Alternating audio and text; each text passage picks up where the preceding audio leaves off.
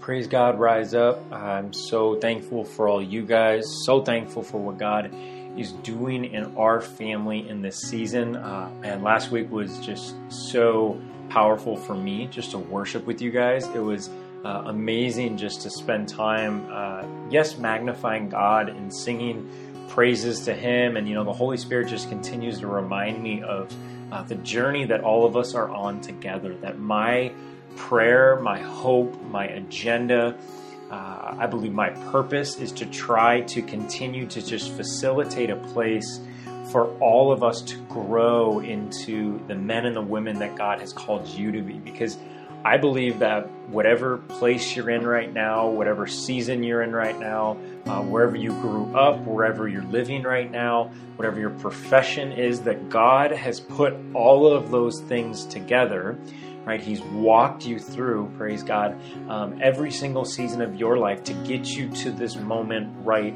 now. And I believe that God has you here on earth for a specific purpose. And my prayer is to get all of us to be living out that purpose, right? We have so many distractions in this world. We have so many different voices speaking to us in our culture that's trying to tell you to try and just make church just an hour and a half thing once a week. But God wants, hallelujah, He wants your whole heart. He wants all of you. And, and, and when we surrender all of us to God, uh, I believe that God's going to continue to use you to grow the kingdom of God, to build up the body of Christ. And so I am just thankful to get together with you guys every Thursday because the purpose of that is for us to all grow together, to walk together, to be, to be a part of this body praise God together and to uh, just run after God together. And so I'm praying that this week was uh, a great week. I've been so uh, thankful for this series that we've been going through called Unshaken. Uh, it's definitely been blessing me. I've been praying it's been blessing you. It's been allowing me to dive into scripture um, that uh, for, for a lot of us, if we've been in the church for a while, these might be uh, scriptures that you've heard before, right? Scriptures that you've heard or you've seen written on walls or written on people's bodies or you know, whatever it might be, these are popular verses of scripture, but they've been giving me the opportunity to dive into them and really get this encouragement and this fruit, praise God, from the Holy Spirit um, that I haven't ever got before in my life. And so I'm just praying that God would would uh, would transform our hearts as we keep walking through this series. We've been going through um, Psalm 23, which is um, a psalm written by David. A lot of scholars believe that this psalm was written by David in, in his latter years of his life. So when he was king, and, and in a sense, looking back over his entire life. Um, and we've been looking at this psalm of protection, and, and David is illustrating um, God as a shepherd and us as the sheep. Um, and David has a unique perspective in doing this because he grew up a shepherd, right? That he grew up in that role as a shepherd. And so he's drawing these parallels between us being these sheep and God being our shepherd. And so we've been going through Psalm 23. I want to read this psalm for us quick before we dive into a couple thoughts uh, this week. Psalm 23, David, he wrote this. He said, The Lord is my shepherd, I lack nothing. He makes me lie down in green pastures. He leads me beside quiet waters. These are great promises so far. Verse 3 says, He, re- he refreshes my soul. He guides me along the right paths for His name's sake. Verse 4 says, Even though I walk through the darkest valley, I will fear no evil for you are with me. Your rod and your staff, they comfort me. You prepare a table before me in the presence of my enemies. You anoint my head with oil, my cup overflows. Surely, right, not maybe, surely your goodness and love will follow me all the days of my life, and I will dwell in the house of the Lord forever. Praise God. Let's pray quick. Holy Spirit, please speak through this text, God. You are the anointed one, God. You are the one that speaks life into our hearts. So I pray for um, a specific word in each person's heart, God. Open their spiritual ears to hear what you want to tell them, God. I believe that there's a message in here for them, God. So help me just give them what you gave me, God. And I pray that you would build us up, God, that you would even encourage me and all of us as we're listening, God, to apply this to our walk with you. Holy Spirit, please have your way. In your name, amen. Well, Psalm, Psalm 23 again. This is this is arguably one of the more popular psalms in um, the all the divisions of psalm, all these different songs that are written by the various authors. Psalm 23 is one of the more popular ones, but specifically, we've been going through each verse week by week. We've been focusing on honing in on one of these verses. Last week, uh, we talked about verse 4, right? We talked about how David, how he wrote that even though I walk through, uh, depending on what translation, the valley of the shadow of death or the darkest valley, um, that, that he says, I will fear no evil, for you are with me. And I think this verse is so powerful for us because we truly live in an age of fear, right? To the point that politicians actually, there are whole um, political campaigns that have the bedrock of their number one emotion that they're actually trying to play off of is fear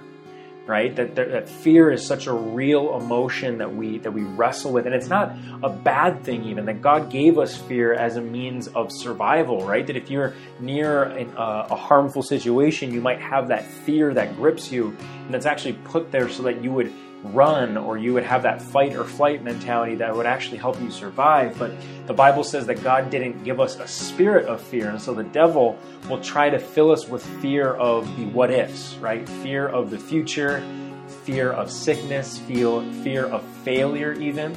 Um, but David says that even though I walk through these terrible valleys, these dark valleys, these shadows of death, I will know I will fear no evil. And then the, he gives us the answer of why. He says, Because God is with me. Praise God. And that is such an encouraging verse, but something that really stood out to me last week that we talked a little about is that David did not say that I will fear no evil because you will help me. Right? I think a lot of times when I read this verse, it's like, okay, I'm going to walk through the valley, I'm going to walk through the shadow of death, but God is going to help me. God's going to get me out of this, right? And, and, and, and I want to be really clear is that God will help you, right? Not only will God help you, but Jesus actually said in John 14, 26, when he was going to leave, he said, I have to leave because he says, I'm going to send you the advocate, right? But he also calls him by another name. He says, I'm going to send the helper.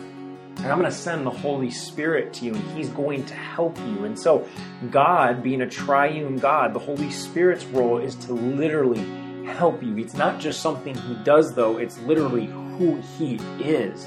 That God is a helper. And so that means that whenever God is with you, God is helping you. And so, yes, God has helped you, but I also believe that no matter what season you're in, God is helping you right now. But I think a lot of times when we when we think of God helping us, at least for me, I start to get this picture of God, you know, lifting me out of the valley or, you know, lifting me out of my situation or giving me this ability to get out, to get out, to get out. And, and, and if we're not careful, we start to equate God helping us with God getting us out of the valley. But what I really felt the Holy Spirit speaking to me is that sometimes God being with you praise God, doesn't mean that God's going to lift you out of it, but rather sometimes He's just going to give you strength to go through it. Right? And so I want to make just that differentiation on verse 4 because yes, God will help you, but the, the, the bedrock of David's faith is not that God's going to get him out of the valley, but, be, but, but the fact that God will walk with him in the valley. Praise God. That, that God will give you strength to get through it. A lot of us want God to get us out of situations, but not a lot of us want God to give us the strength to get through it, to grow through it. Praise God. But a lot of times, if God would just take you out of praise God, that situation, you wouldn't actually grow at all. And so, a lot of times, what we talked about last week is that the valleys are actually there to grow us. And so, we're asking God at times, God, you know, obviously my flesh wants me just to get out of it. And God knows that right now is that I am someone that I love the Lord, but my goal is that I would love for God to take me out of the valley.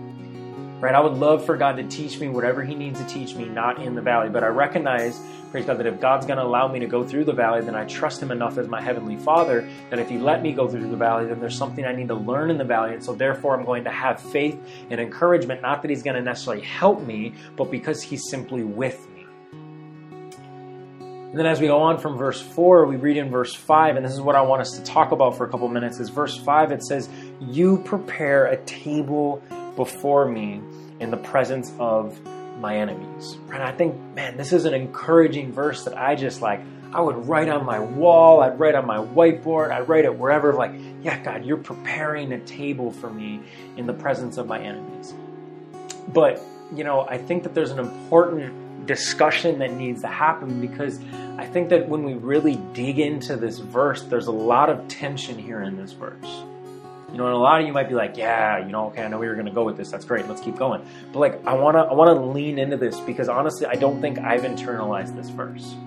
I don't think I've truly leaned into what this means because if I wrote this verse, right, if I was in charge, if I was David, and if I was writing this verse, if I got to choose what this verse read, and you might even think about it as you're listening, what, how would you write this verse? Right? What would you, what words would you put in if God was like, hey, oh, you get to write this verse? Right? Because if, if I got to write this verse, I would probably write this verse a little differently. Right? That I may have said, okay, verse, you know, verse four, even though I walk through the darkest valley, I will fear no evil. You're with me, your rod and your staff, they comfort me. But verse five, if I got to write, I might write, you know, you prepare a table for me, you know, after you've wiped out all my enemies right? That you prepare a table for me. Or even better, what might even be a, a better way to write it is writing, You prepare a table for me, God, in your presence, Lord. Right? That I'm thinking about the Garden of Eden. I'm thinking about the secret place that we talk about of like, man, just get alone with God. And when I think about that, I think about this secret place you know, of me just praying and weeping and reading the word and just filling me up and being in the presence of God and just surrounded by his presence, right? I start building this this picture in my mind of just like, man, I want to go there, right? That we we want to be in God's presence and we want to be in this place where it's just us and him and it's intimacy and even the pastors of our churches they talk about it at times of like, man, just get alone with God and just be with God and that's so true. Like church, I want to encourage us. God wants you to get alone with him. He wants you to be in his presence. He wants you to, you know, shut the door in your house and get in your prayer closet and just spend time with him and and and, and, and we love that and that's great and that's good but what what is so easy is for us to slip into this fantasy right? Yeah i'm gonna i'm gonna i'm gonna actually use the word fantasy that you start painting this picture in your mind of you being with god and you just being only with god but the reality is that david he wrote he said you prepare a table for me not in your presence but in the presence of your enemies you see, one narrative that I found with God that yes, God is an all loving God, but I think, especially in America, we tend to subconsciously equate that, that because God is all loving, God will never allow anything bad or difficult to happen to you. And we think subconsciously, again, right in the back of our heads, that if I run after God more, then less bad things are going to happen to me. If I run after God more, then I'm going to get the relationship I wanted right? If I run after God more, then I'm going to get the house that I wanted, or I'm going to get the job that I wanted. And we start tying the presence of God with all these material things. But I can tell you is that yes, God is an all loving God. He has good plans for you. But one of the major purposes, missions of God, praise God, as He's bringing His people back to Him, is to bring glory to Himself. Right? You see it over and over again in Scripture that God, you know, he, he would rescue the Israelites from these battles. And then the Scriptures, it would write over and over again that God said that, you know, they will know that there is a God in Israel, right? You see instances with Gideon, right, where Gideon has all these um, big people, you know, this big group of army ready to go fight against the Midianites, but yet God says, okay, I need to cut some of them off. So he says, you know, have them all go drink at the water. You know, the ones that lap up the water a specific way, send them home, right? And God cuts down Gideon's army, who was God's army. God cuts them down. Well, why is that? God cut down the army with Gideon because he said that if they go up against this army with all these numbers, they're going to think that it was them that did it. So God says, no, I'm, I'm going to take away the army so that these few hundred men are going to defeat this army. And it's going to be so crazy that they have no choice to be like, yeah, I can't even make that up. You know, that was God. Right? That was God, right? And David says the same thing. He says that God is going to prepare a table for you and for me and for him, but not in his presence, but in the presence of all of your enemies right? Because God is a shepherd, right? David is, is illustrating God as a shepherd in this text. And, and one of the main roles of a shepherd, both in biblical days, um, in the context that the, that the, you know, that the Jews would be reading this in as they read through the Psalms, that the Jews would understand that one of the roles of the shepherd was to go ahead of the sheep and to prepare a place for them, right? To prepare the pasture, right? That he would go ahead, he would make sure that there's grass up ahead, he'd figure out where the water is, he would lead the sheep on the path that was going to sustain them.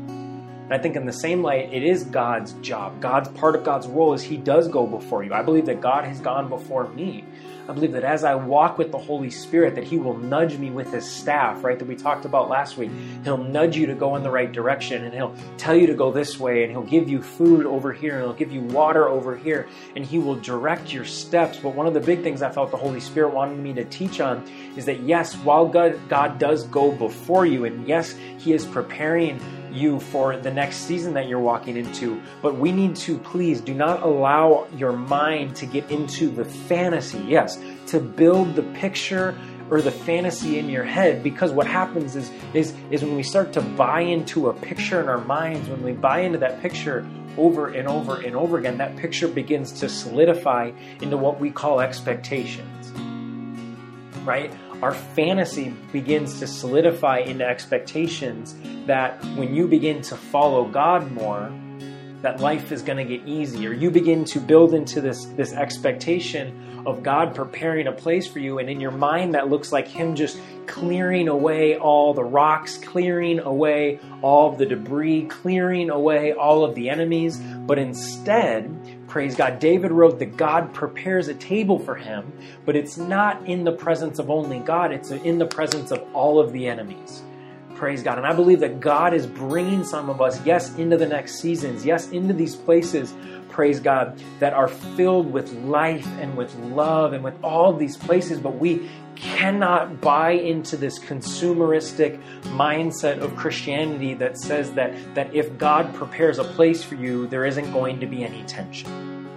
There isn't going to be any enemies right? And, and you might say, okay, well, Pastor Chris, how do I know if I'm there, right? How do I know if I've built this this expectation, right? Because this is the amazing part is that is that if you allow that fantasy of no resistance, of no enemies, of your life being easier because of following Jesus, right? You're going to be okay until what happens? Until you start facing resistance. And the reality is, is, that, is, that, is that if you believe in the devil, then you believe that you're in a spiritual fight. If you believe that you're in a spiritual fight for the kingdom of God, then that means that as you begin to gain ground for the kingdom of God, then naturally, just like any other fight, you're going to start fighting resistance. You're going to start fighting enemies. But the problem is that when you buy into the consumeristic Christian culture of America that says that the path with God is the path of least resistance, then the problem is that you start to get bitterness, you start to get frustration against God because your expectations that you've put up are not expectations that the Bible teaches, right? God never set expectations that, hey, if you follow me, things are going to get easier, right? Jesus actually said that if you're going to follow me, you have to literally die to yourself, pick up your cross, right? The instrument of death and pain and difficulty, right? For Jesus, pick up your cross and you have to die and you have to walk with me. But the problem is that a lot of us are experiencing bitterness and frustration because for some place along the way, you expected that following Jesus would be easy. You expected that following Jesus meant getting that boyfriend or getting that girlfriend or getting that job or getting that money or having the mental illness go away or at least get better. And maybe you never verbalized it, but the fact that you have anger, frustration, bitterness way deep in your heart is because I or we had these expectations of saying, God, I thought I was going to be like this, but now it's not, and so I'm frustrated. But the reality is that Jesus didn't put those expectations forward, you did and I did, and we did. And so part of what I wanted to lean into is that is that is that David didn't write, "Hey, you prepare a table for me in your presence." I want to hit on what the presence of the enemies actually means because God is preparing you in this season. But part of the preparation is the enemies. Right? That the Bible says that God works all things for your good, that God will take what the devil meant for evil and he will work it for your good. So that means the tension at your job or the stress at your job, or those coworkers that are talking bad about you, or the coworkers that are making you feel insecure, or maybe the relationship that's been under tension, or maybe the job that isn't going right, or maybe you've been looking for a job but you can't seem to find it, or maybe you're looking towards the future and you're like, God, I don't know where I'm supposed to go, God. I feel like I'm going through this tension, or maybe there are literal enemies around you that are speaking bad about you, or lying about you, or trying to put you down, or there are literal people that are trying to do that. Praise God. But I believe that if you humble yourself to God, and if you say, God, I'm walking through this valley, but God, you said you're going to be with me, God. God, I'm, yes, God, there may be enemies all around me, God, but David said that you're preparing a table for me in the presence of my enemies. David, he writes that God will prepare a table for you. Right? And when we look at that word table, it's so important to look at the context. And I think, you know, again, when you read scripture, there's there's there's a journey that you have to go through of interpreting scripture through the context in which it was written. So sometimes if you read something in scripture, but you're looking at it through the lens of the 21st century that you're going to miss the context altogether, and that's not sound. What what what uh, what scholars might say that's not sound hermeneutics. It's not um, effective or sound or even responsible interpretations of Scripture. And so you have to read the Scriptures through the original context in which it was written. But the great part about this verse is, is the context of what a table means is ha, has a lot of similarities in this case.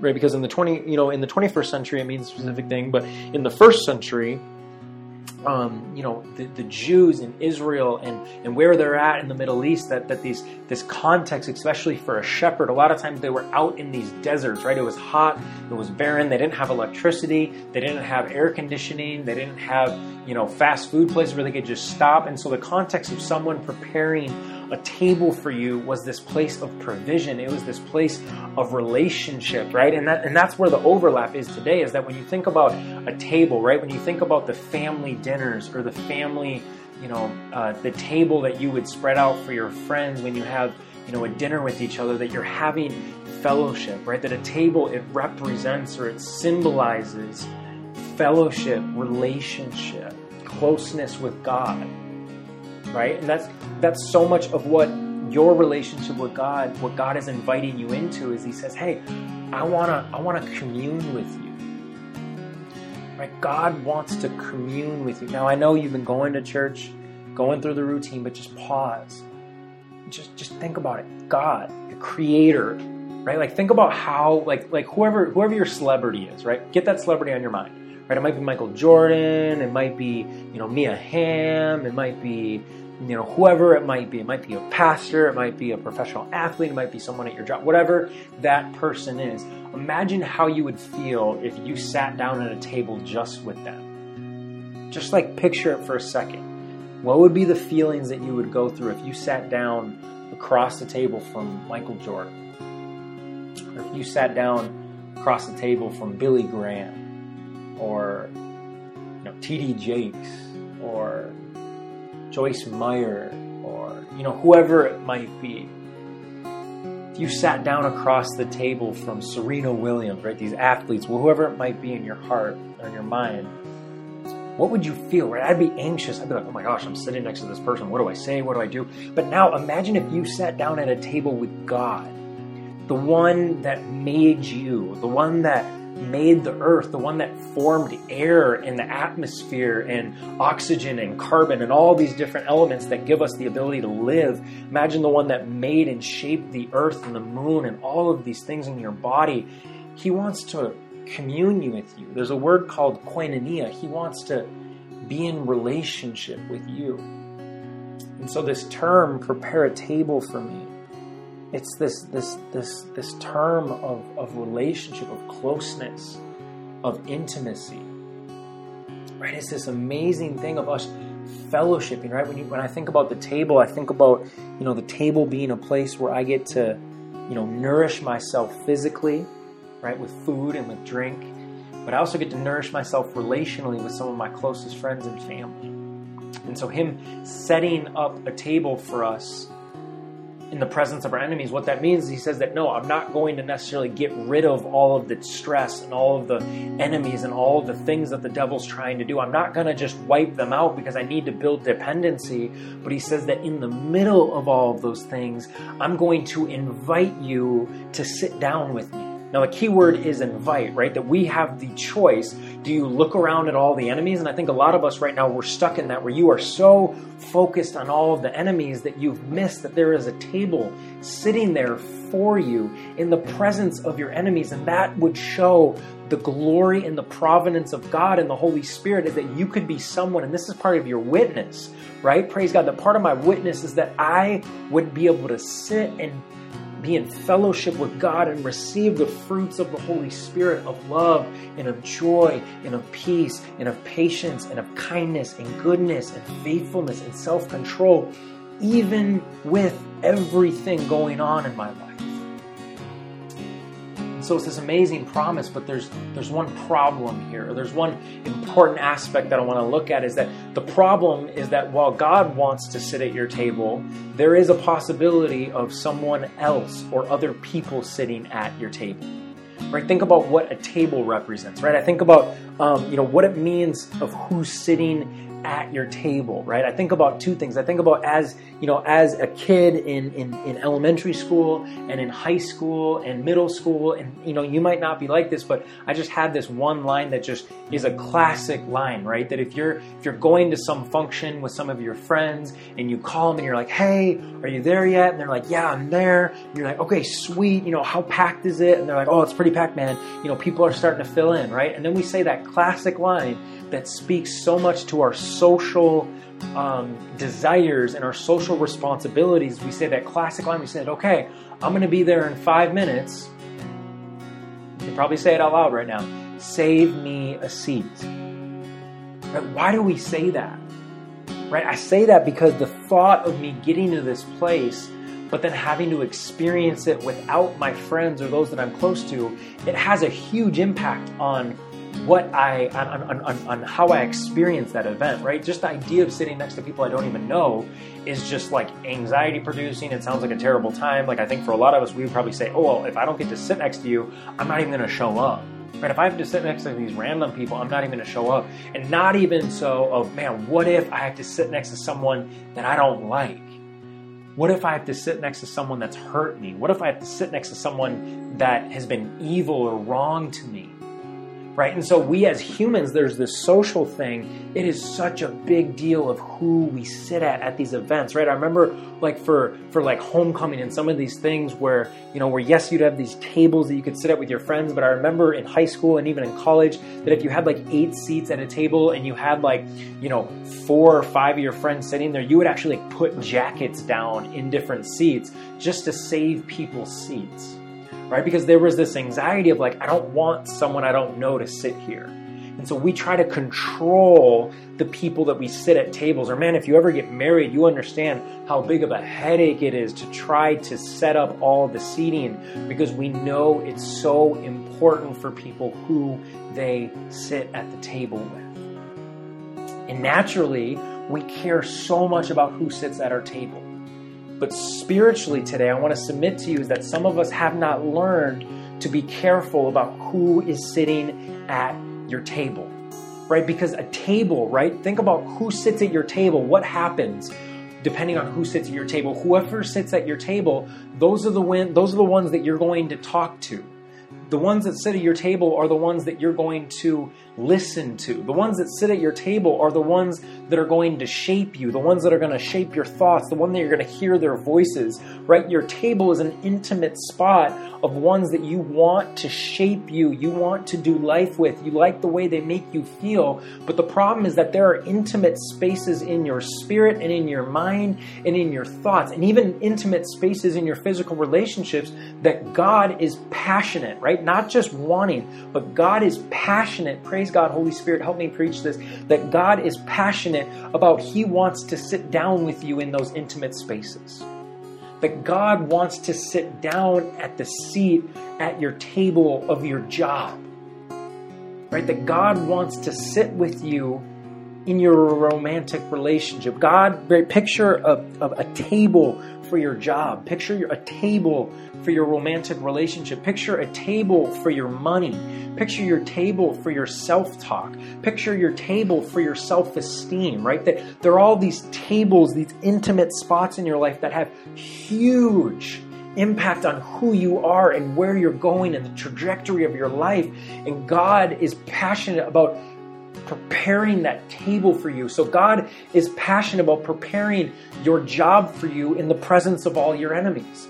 God is passionate about preparing your marriage or your romantic relationship for you in the presence of your enemies. God is passionate about, about, about preparing your self talk, right? The, the things that you say to yourself in the presence of your enemies. But the issue is that while God is passionate about sitting at your table, the devil is also very passionate about sitting at your table.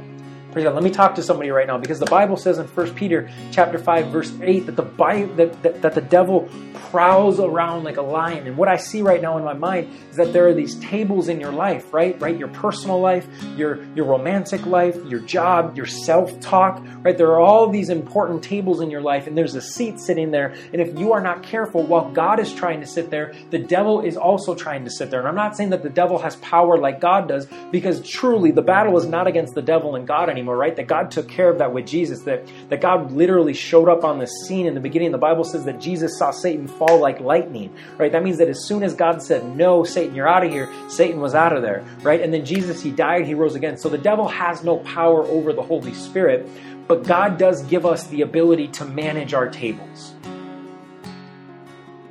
And what, what I'm what I'm reading this week and what I'm praying about this week is is what tables and what seats have we allowed people and spirits and the enemy to sit at your table? Right? Because there's a self-talk table that the devil is trying to sit down on. And this isn't like a, you know, uh, get to the end of your life and then check the box of did the devil sit at that table. This is a daily battle. So as you're listening to this right now, whatever day it is, who's been sitting at your self-talk table today? Not not not what anyone has maybe heard, but who's sitting at the thoughts in your mind today. Because the devil will try to sit at that table today and he'll try to sit down with you, right? Right, right. Picture yourself at a table and he's eating the food with you, and you know, you you you mess up at your job, right? Praise God. I had this. I had this moment where where my boss was correcting me, right? Right. She wasn't even like yelling at me. She wasn't even saying anything bad. She was just correcting me because I messed up in something. And as she was correcting me, I felt these thoughts of like, man, I'm not good enough. Oh, I messed up. I started getting anxious. I started feeling down about myself. And what that was, and I want to just help you guys by sharing my own experience. What that was is that the devil was sitting down at my job table and at my self-talk table at exactly the same time and he started, you know, picking his teeth in front of me and saying, "You see, Chris, you're not good enough. You know, you, you, you keep messing up, man. Man, you really had it going, right? She really thought you were doing really good. She was proud of you. She thought you were a great worker. Man, she was like really excited about having you on her team, but now you're just creating problems for her. Now you're just giving her more work. Man, listen to her tone, dude. She's upset with you. Know, dude, you, you lost it. You're never going to get that back right? Or maybe maybe for some of you, the self talk is you know you do something, you hurt your friend, and he says, "Man, they're they're going to leave you. They don't like you anymore." Man, you see that you're you're an inconvenience for them. You gotta you gotta fake something, you know, or this or this. You know, you know they're going to hurt you. And again, this is all subconscious for a lot of us, but I'm, I'm really believing right now that this is some of the talk some of us have been hearing is that he's like, man, th- those friends, they're going to hurt you. So you, you, but you better protect yourself. You better hurt them first you know, or some of us have been hurt by friends, and then what the devil says is he sits down at your table and says, "See, at your relationships table, he says, "See, don't ever let anyone in again." He says, "Man, see what happened? They hurt you. They hurt you so bad. They wronged you. They took advantage of you. Don't ever let anyone in again." And he sits at your table and he speaks these lies. And the Bible says he kills and he steals and he destroys. And he's sitting at your relationship table right now, trying to destroy your relationships that you have these spots at your job table where he starts speaking fear of the future of saying, see, things aren't going to get better. Things are going to get worse. Right? Or, or, or, again, relationship table of saying, see, everyone else is getting married. Everyone else has a boyfriend. Everyone else mm-hmm. has a girlfriend. You're not going to have one. You're missing out. And God is trying to sit at your table and saying, I'm with you. That trust me, step out in that faith and trust me that even though you might not be at that season yet, you're going to get to that season. It's not that you're doing anything wrong. It's not that something's wrong with you. It's that He's teaching us things in these seasons and he's teaching dependency. He's teaching how to let go. Praise God. But you have the power to decide who sits at your table. Praise God. That the Bible says that if I submit myself to God, right? Right? If I open my eyes and say, man, God, the devil is trying to sit at my table. Low self esteem is trying to sit at my table. Jealousy is trying to sit at your table, right? Because all these things are also spirits, right? And these spirits are trying to sit at your table of your self talk, right? Self deprecation is trying to sit at your table, and you're like, man, God, I realize that this, this person, this thing is sitting at my table. And God, the Bible says that if I submit myself to you, and then if I resist the devil, then he has to flee, praise God. And so I have the ability to decide who sits at my table. And God says, I want to sit at your table. I want to teach you how to look and see who is at your table. Because some of us might say, well, Chris, right now, I don't know who's at my table. Right? And, and if I'm talking about these tables, if I'm talking about your self talk table and you can't identify who's at your table other than Jesus, right? Praise God, Jesus is at your table. But if you can't identify, yeah, you know, the devil tries to send jealousy into my relationship table, or the devil tries to send self doubt into my self talk table, or maybe he tries to tell me I don't look good enough, or I don't sound good enough, or I'm not smart enough, or I'm not successful enough. If you can't name those, then I really need you to take an in depth look this week. Because it is not that the devil just forgot about you and he's attacking everyone else and trying to sit in, uh, sitting, in, sitting in on everyone else's table, but he's not sitting in at yours. But there's there's an introspective ability of knowing what is the devil trying to speak, and then I'm not going to glorify him but I'm going to acknowledge the enemy and then I'm going to submit myself to God. And how I how do how do I submit myself to God? You submit yourself to God by humbling yourself to the people around you. That means showing grace, forgiveness, love, hallelujah, and mercy to everyone around you. That means worshiping God. That means coming to church and not just being there, but actually participating. Praise God, actually contributing, worshiping God, magnifying God, praying to God, setting setting aside time for God. That's how you humble yourself. That once you humble yourself to God, then you can say, God, I do not need to listen to the lies of the enemy. I'm going to open space for you to sit at my table, and you open space for God to sit at your table by reading His Word because then you start to hear what God is speaking to you about, how God sees you, that God says that you are beautifully and wonderfully made. Praise God, that God says that, yes, I have a plan for you. Praise God. And it's not a plan to harm you, but it's a plan to give you hope and a future. That that's how God sits at your table. Because what happens when God sits at your table? Right? Well, the second part of verse 5 is he says that, you know, you prepare a table for me in the presence of my enemies. And then David says, You anoint my head with oil, my cup overflows. God wants to anoint your head with oil, and there's two purposes to that. Number one is the context in which they would have read this in the first century. Because as a shepherd, what a lot of times happens with the sheep is that the sheep, when they're out in the fields, a lot of times these fleas will, will start hatching on their head. They'll start hatching in their nostrils, actually, because their nostrils are one of the only moist places in the desert, in dry places. And these fleas, they need a specific environment to hatch. And so these, a lot of times, these, these sheep will start having these fleas inside of their coat.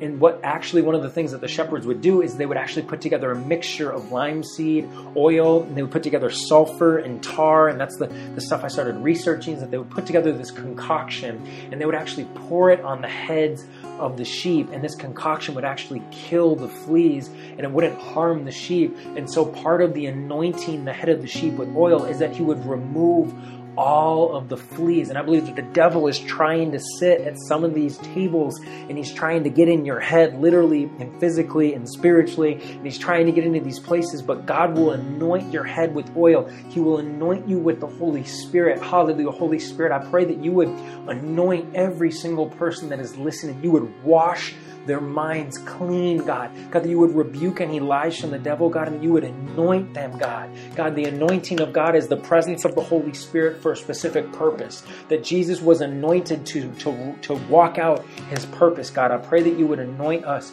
to walk out our purpose. That God said that he will anoint your head and that your cup will run over. That means that as you bring God into those tables, this week, right? I'm talking about today. Identify those tables. And as you identify those tables, whether it's your job or your self talk or your relationships, that God will anoint you. God is passionate about sitting at your table. He is passionate about, about fellowshipping with you. And when you when you see the devil trying to sit at your table, you can say, God, no, this table, this spot belongs to you. And that God is telling some of us, save me a seat at your table. And I promise that I will fellowship with you. I might not always take you out of the hard situation, but I will help you. And I will be with you at your table.